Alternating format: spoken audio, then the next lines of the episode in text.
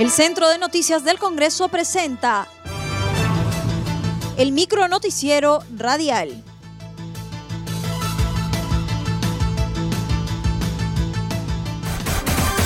¿Cómo están amigos? Les saluda Rómulo Vargas. Hoy es viernes 7 de mayo del 2021 y estas son las principales noticias del Congreso de la República. Pleno aprueba por insistencia un nuevo retiro de fondos de las AFP.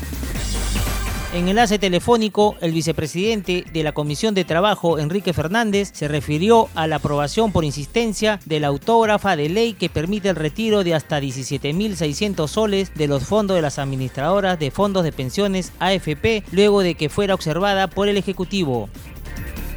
Fernández Chacón indicó que en caso el Ejecutivo apele al Tribunal Constitucional, la insistencia se volverá a insistir porque es el fondo de pensiones de los aportantes que tienen en muchos casos urgencias debido a la pandemia que afronta el país por la COVID-19. Hemos insistido y seguiremos insistiendo, primero porque es justo. No estamos hablando de dinero que tiene que aportar el Estado ni, ni que administre el ministro de Economía. El ministro de Economía que administre los impuestos del país, no los fondos de las pensiones, no los fondos de las pensiones. Los fondos de las pensiones les pertenecen a sus aportantes y que devuelvan parte de ello a quienes por motivo A o B o Z tienen dificultades económicas en una situación como esta, es lo más justo del mundo. Y lo más lógico, es lo más lógico, como que tú guardes plata para, gastarla cuando tengas arriba de 60 años, pero tienes una emergencia a los 40. ¿Qué haces? Sencillamente esperas, esperas tener los 60 para gastarla o la agarras por la urgencia que tienes. La agarras y ya después verás cómo, cómo te arreglas cuando tengas los 60 años. Porque si no, tampoco, que no la agarras, tampoco vas a llegar a los 60. En otro momento, Fernández dijo que presentó un proyecto para no estar sujetos a las patentes de las disposiciones de las vacunas.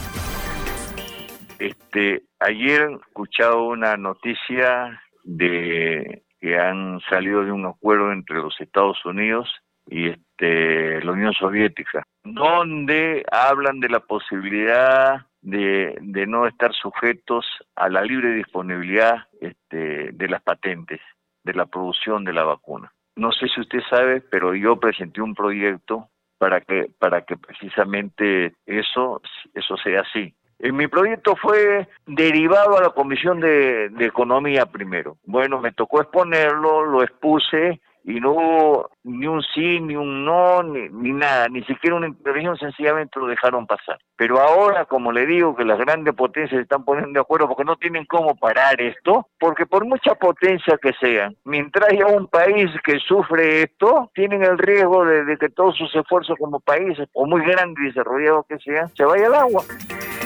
Cabe precisar que los afiliados podrán presentar su solicitud de forma remota, virtual o presencial y por única vez dentro de los 90 días calendario posteriores a la vigencia del reglamento de la presente ley se abonará hasta una UIT equivalente a los 4.400 soles cada 30 días calendario, realizándose el primer desembolso a los 30 días de presentarse la solicitud ante la administradora privada de fondo de pensiones a la que pertenezca el afiliado. Ello es aplicable hasta el segundo desembolso y el resto será entregado en el tercer desembolso. Para mayor información encontrará esta información en el portal del Congreso de la República y en sus diversas plataformas. Pleno del Congreso se allanó a una de las observaciones sobre el proyecto de las AFPs. En enlace telefónico con el vicepresidente de la Comisión de Economía, José Núñez Salas, se mostró complacido por la aprobación por insistencia de la autógrafa de ley que permite el retiro de hasta 17.600 soles de los fondos de las AFP debido a la situación sanitaria que atraviesa el país a causa de la pandemia mencionó que la representación parlamentaria se allanó a una de las cláusulas presentadas por el Ejecutivo al no estar de acuerdo que una persona de 40 años pudiera desconectarse del sistema penitenciario.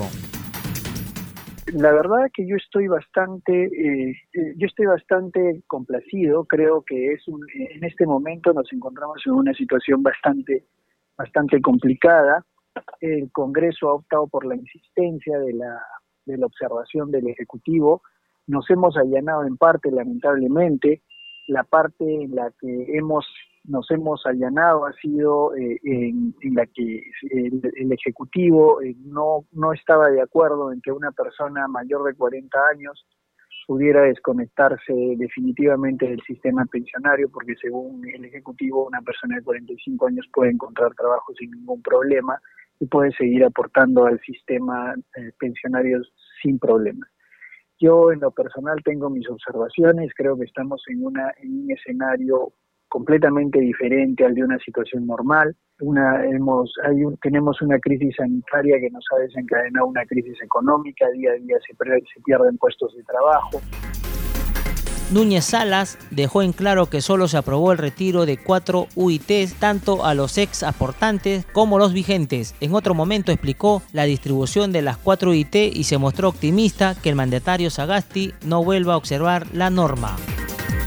Por esa razón hemos aprobado únicamente el retiro de cuatro OITs para todas las personas afiliadas al sistema, al sistema privado de pensiones, es decir, tanto a los ex aportantes como a los aportantes y las personas que en este momento tienen un trabajo que están considerados dentro de los aportantes van a poder retirar cuatro OITs. ¿Cómo va a ser la distribución de las cuatro OITs? El primer mes van a poder retirar una UIT, el segundo mes otra UIT y el tercer mes van a poder retirar la diferencia restante, ¿no? Que en algunos casos puede ser la diferencia de los de las dos UITs restantes o puede ser que en algunos solo tengan ya 15 mil soles, entonces retirarán la diferencia que les queda. Esperemos, esperemos que en esta oportunidad pues el presidente Sagasti no se deje de llevar de los, de los malos consejos del Ministerio de Economía y Finanzas y, y este lo apruebe.